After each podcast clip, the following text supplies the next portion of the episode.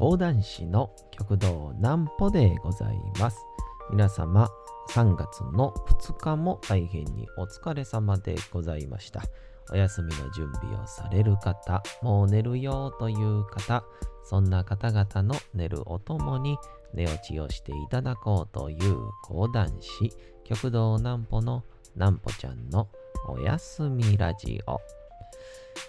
このラジオは毎週月曜日から金曜日の23時から音声アプリサウンドクラウド、Spotify、Amazon Music、ポッドキャストにて配信をされております。そして皆様からのお便りもお待ちしております。お便りは極道南歩公式ホームページのおやすみラジオ特設ページから送ることができます。内容は何でも結構です。ねえねえ聞いてよなんぽちゃんから始まる皆様の日々の出来事や思っていることなどを送ってください。えー、送ってくださったご希望の方にはなんぽちゃんグッズをプレゼントいたしますので住所お名前もお忘れなくと、えー、いうことでございまして、えー、本日なんと、えー、なんぽちゃんのおやすみラジオ100回記念でございます。パチパチパチパチパチと、ね、えー、100回記念でパチパチ言うてるところなんですけどね、あいにくの雨ということでございましてね、今、その、もしかしたらちょっとしとしと雨の音が入ってるかもしれませんけども、まあでもこの放送のね、バックにちょっと入るなんか感じいいんですよね。なんかジブリっぽくて。えー、プロデューサーありかも、えー、ベタ褒めしております。アマオとともに100回記念お送りしましょう。えー、ありがたいことに皆様からのアンケートもたくさんいただきましたので、また明日以降に様々と振り返させていただきたいと思います。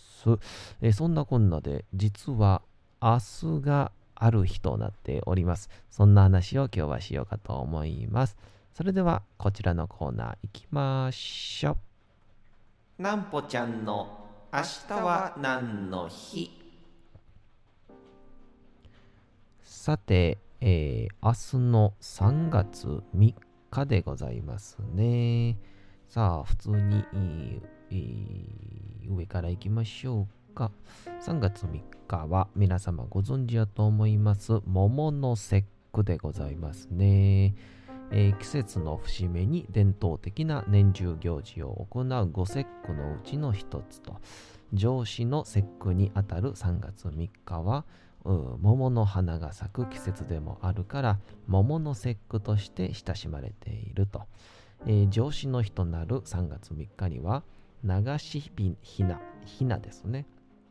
流しひなを川や海に流す風習が残っている地域もあるそう。えー、流しひなとは、えー、髪を切ったり折ったりして作る小さな人の形をした、まあ、人形的なものですね。でこれは古来中国より伝わってきた風習とされており、えー、川で身を清め、不浄を払う習慣があったことにちなんでいると考えられております。まあ、それに合わせましての記念日、ひな祭りでございますね。ひな祭りの際に人形を飾るようになったのは、古来中国より伝わった風習で、流しひなを川や海に流さず飾るようになっていったことが由来の一つとされております。その人形が年々精巧なものになり、今あるひな祭りとして発展をしてきたそう。今日では女の子の健やかな成長を願う日本の伝統行事とされており、ひな人形を飾り、えー、白酒、ひし餅、あられ、桃の花などを備えて、えー、祀る風習があります。えー、また、もともとひな祭りは男女の区別なく行われていたものの、江戸時代の頃より豪華なひな人形は女の子を祝うのにちょうどいいと、えー、される風潮が広まり、次第に桃の節桃の節句イコール女の子のための節句、単語の節句が男の子のための節句に当てられるようになったと。だからね、ひな祭りということでございますから、えー、ぜひとも皆さんね、えー、あられとか食べて、えー、あとはあれですね、ひな祭りといえば、両津勘吉、あの、こち亀のね、両さんの、えー、誕生日でございますから、えー、葛飾区に、えー、思いを馳せてみてはいかがかな、なんて適当なことを言うておりますけど、一応ですね、え、今回が100回なんですけど、今回、え、明日の3月3日が、え、私の入門記念日となっております。えー、2019年ですね、3月3日、うちの師匠が、あれ、どこ、えっ、ー、とね、確かね、三国ですかね、大阪の三国と東三国のちょうど間にあるですね、喫茶店でやっている、えー、無茶修行の会っていうね、武者修行にかけて、喫茶店でやるから無茶修行っていうので、うちの南左衛門と、えー、桂締めた師匠と、あと二京師匠のこの3人で、まあ、なおね、新ネタを下ろすっていう作業をされてる師匠方の会に、えー、弟子入りを懇願しに行きまして、まあ一応事前にね、僕はあのー、まあ多分このラジオでも話したことありましたかね。師匠に、一応僕はね、まあ、手紙やったらよかったんでしょうけど、手紙やと届くの時間かかるし、ちょっと届いたかどうか心配なんで、ファックス送ったんですよね。今、今思うとそれでよかったんかなと思うんですけど、ファックス送って、で、ファックスに、まあまあ、こうこうこうで弟子入りをしたいと。で、その上でご挨拶に伺わせていただきたいので、えー、お話を聞いていただけませんかっていう話を送って、で、そこに一応電話番号とメールアドレス？いや、これも今思うと、ねえ、メールアドレスにメール返してくれみたいな、なんておこがましいんやって思うんですけど、当時はね、そんなこともわからないし、もうとにかく必死ですから、メールアドレスも載っけて、で、えー、秘書のおそらく事務所にファックスして、で、そしたら、翌日かな。うん、今でも覚えてますね。メールで、えー、極道南左衛門ですと。えーえー、僕ね、本名ね、山本くん、え、お手紙、え、ファックス、え、拝見しましたと、え、当日待ってますっていう、うん、内容返ってきて、うわー、これで、え、なんかこう、大きな扉が開いたっていう感じになって、で、えー、そっから、当時まだ東京も、東京にいたんで、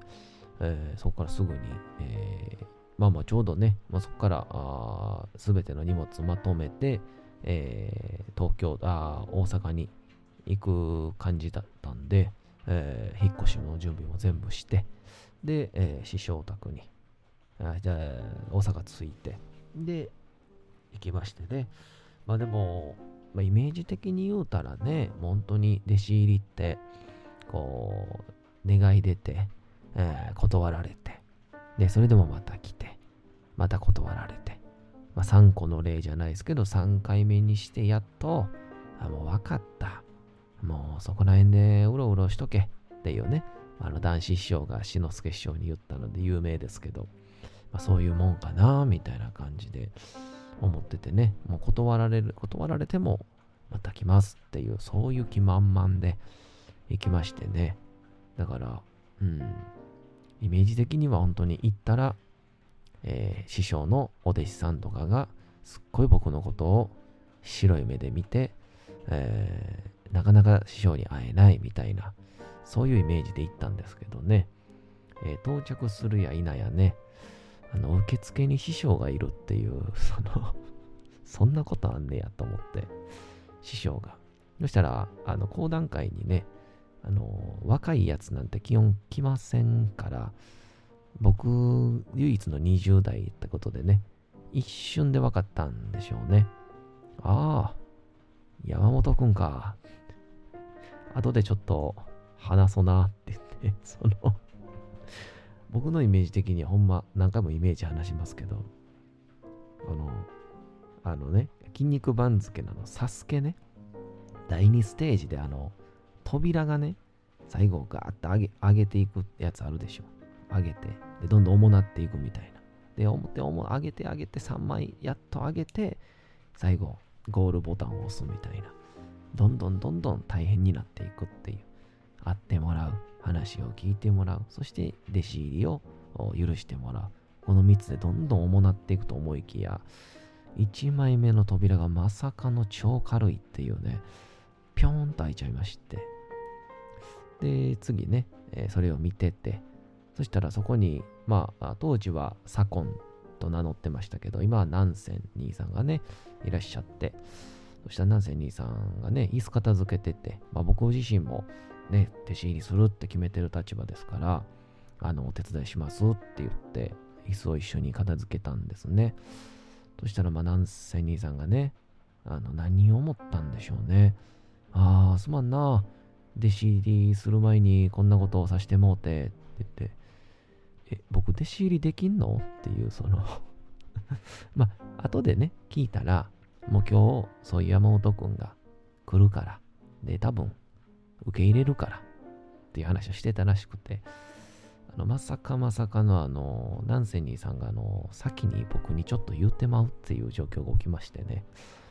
2枚目の扉またも軽く、ポーンと、むしろ、ナンセニーさんが開けてくれるみたいな状況になりまして、そして、えー、最後、えー、師匠とね、えー、ちょっと喫茶店でも駅前にあるから、そこで話そうかって言ってくださいまして、で、大体、こう、その喫茶店から、駅まで、歩いて10分から15分ぐらいかかるんですけど、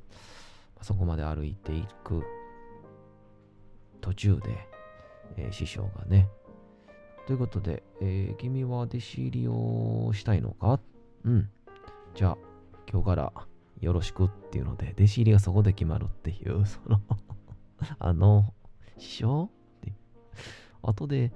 弟子入りさせてください。うん。こんな世界食えないぞ。でも僕、やりたいんです。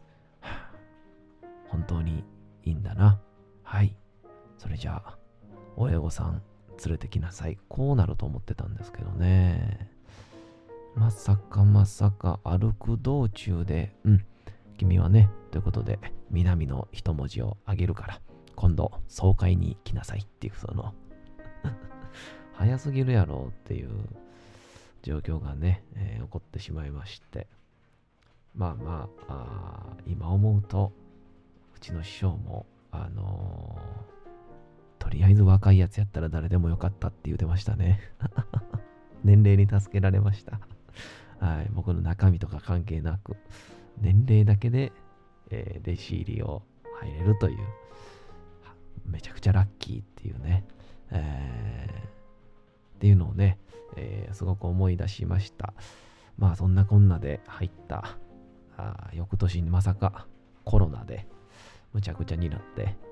こんなラジオしてるなんてあの時の山本くんは、27歳山本くんは思わなかったんでしょうけど、まあ、今日で丸、えー、明日で丸2年というわけでございまして、で、えー、まあね、えー、ラジオではちょこちょこ言ってますけど、えー、おそらく年季明けが、うちはまあ年数というよりかは、まあ、できる話を何本こしらえたらっていうのがあるんですけど、まあ、最初は師匠判断ですけどね、えー、年季明けの回も一応予定して、えー、おりますから、まあ、いよいよここからが、まあ、本番という形でございましてね、えー、身を引き締めて、えー、やっていかないとなという感じでございまして、えー、そうそう、あのー、昨日もね、えー、途中まで話したんですけど、日曜日が大変やったってことで、で、道楽亭のね、会がね、終わって、で、その後、浜屋敷っていうところでね、あの、吹田にあるんですけど、そこで、えー、桂チロルお兄さん、あの、まあ、声出し師匠のお弟子さんでね、チロルお兄さんが呼んでくださって、まあ、本当に、えー、前座とか二つ目って言ったら、まあ、大体30分ぐらい、あ10分ぐらいの、15分ぐらいの尺しかできないんですけど、基本は。30分たっぷりとやる会になりまして、で、そこで呼んでいただいて、えー、そこになんとなんと、このチロルお兄さんの弟弟子、桂小枝師匠の2番弟子で、えー、桂カカオっていう、カカオさんっていう方がいらっしゃって、で、はじめまして、みたいな。で、はじめはまあまだ、なんて言うんでしょう、もうザ、あなんて言うんでしょうね、えー、修行中みたいな感じでスーツで、えー、僕にもこう三つ指立てて、えー、カカオと申しますって言ってくださったんで、あ、なんか、ね、この世界入って僕も初めての後輩かな、みたいな感じで、えー、喋ってたんですけど、よくよく入門年月日、まあ、言うと僕もね、まだ全然経ってないんで、ね、年齢的には下っぽかったんですけど、入門年月日聞いたら、なんと2019年やということになりまして、あ、じゃあ、同期やねって話になって、で、ちなみに、まあ、いくつなのって話したら、17歳ですって言ってて、17っていう。え、現役？みたいな。高校生？って話したら、はい、みたいな。あの月金は、えー、学生さんで、土日だけ、えー、あの修行してると。で、無事卒業したら、そこから、まあ、二十歳になるまで、まあ、たっぷりと、まあ、あもう24時間落語家としての修行をする予定なんですって話を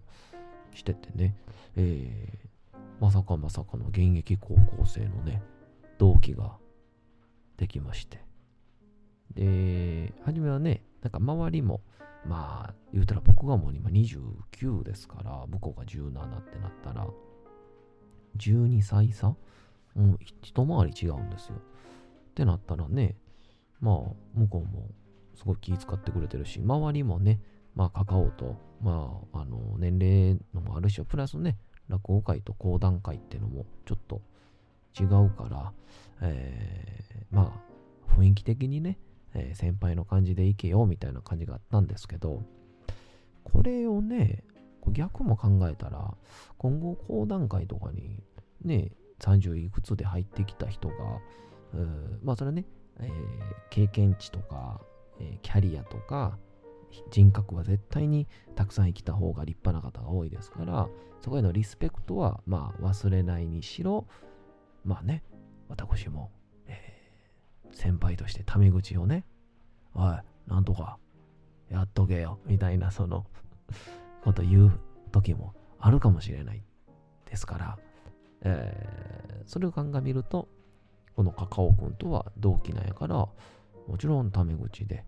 えー、おい、ナンパとか言うてくれた方が、絶対に、まあ、この予選の世界のためにもなるなと思ったし、まあ、そっちのが面白いなと思ったんでね、えー、まあ、すごく遠慮がちに、えー、してる、してたんで、えー、カカオくんと、えー、カカオッチって言って、たまごっちみたいな感じで、カカオッチ、あのー、タメ口で行こうみたいな、あのー、そっちの方が多分きっと面白いし、きっとカカオくんしかね、持ってない年齢層のお客さんとかもいて、えー、そういう人たちともなんかね、どんどん広げていけるはずやから、だいたい同期の方が今後良さそうやから、ちょっとタメ口で行こうぜっていう話をしたらね、え間髪入れずにね、うん、ええよって言ってね、早すぎるやろうと思って、あの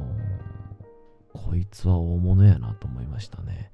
えー、いや、本当に、あの、落語も聞いたんですけど、めちゃくちゃ上手ですし、えー、何よりもね、落語とか演芸好きなんやなってのが、ほんと伝わってくる、えー、講座と、えー、またオーラでした。なんで、えー、本当に、えー、カカオくんのね、えー、オーラと、そして未来におんぶに抱っこで僕は生きていこうと 思います。そんな感じで、えー、100回記念で、なんでね、入門記念日とまた素敵な同期が見つかったという話でございましたが、明日以降は皆様から頂戴した、えー、アンケートをちょっと振り返るような感じにしていこうかななんて思ったりいたします。それではあ皆様、こちらのコーナーに参りたいと思います。行きましょう。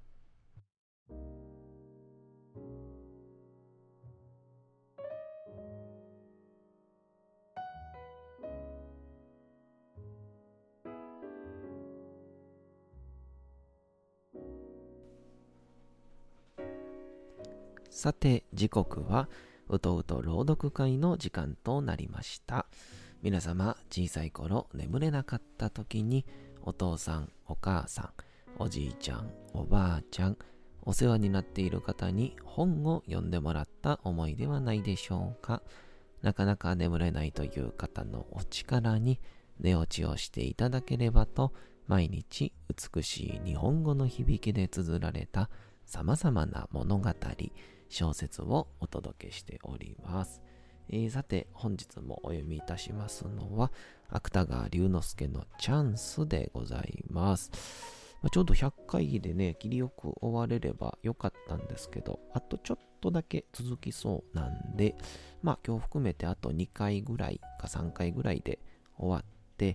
え、それ以降はちょっとね、また新たな形をちょっと作ってみようかなと思ってますんで、まあ、あともう少々、芥川龍之介のチャンスにお付き合い願えればと思います。それでは本日もゆっくりとお聴きください。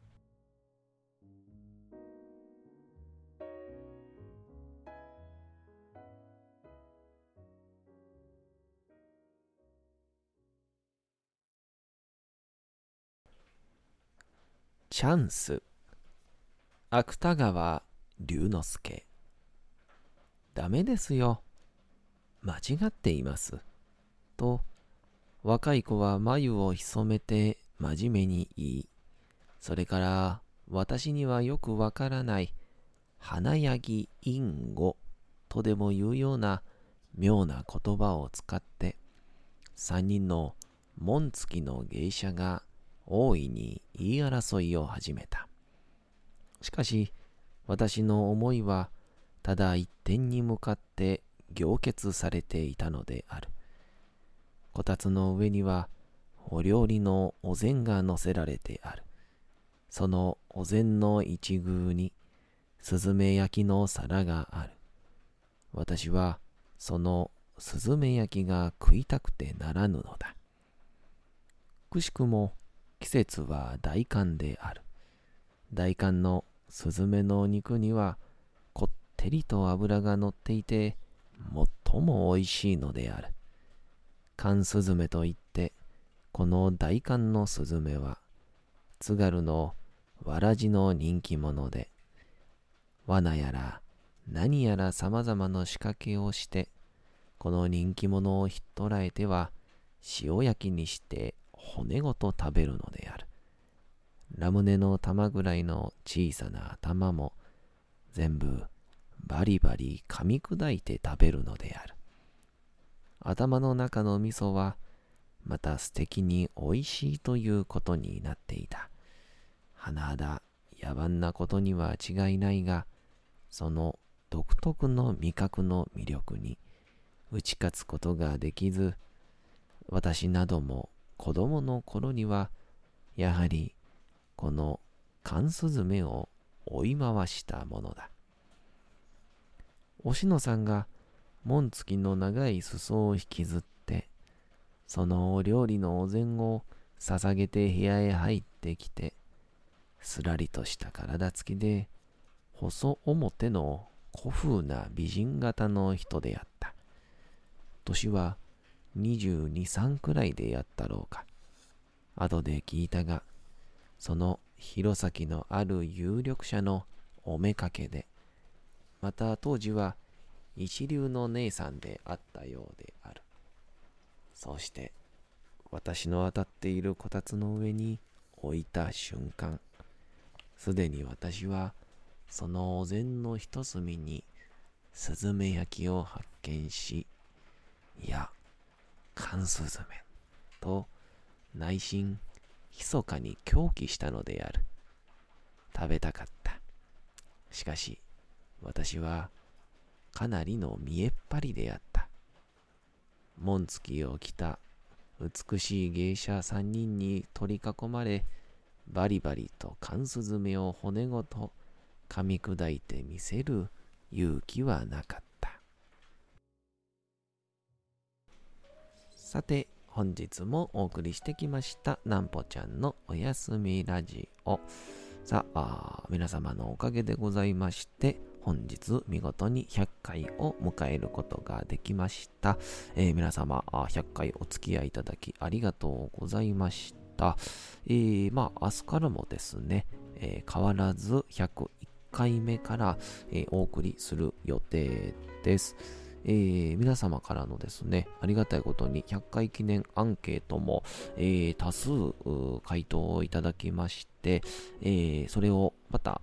内容もね、えありがたいことにちょっとこう匿名な形で発表させていただいたりとか、え結構新しくこういう本も読んでほしいみたいな、えリクエストもありましたので、えそちらも読んでいこうかなと思っております。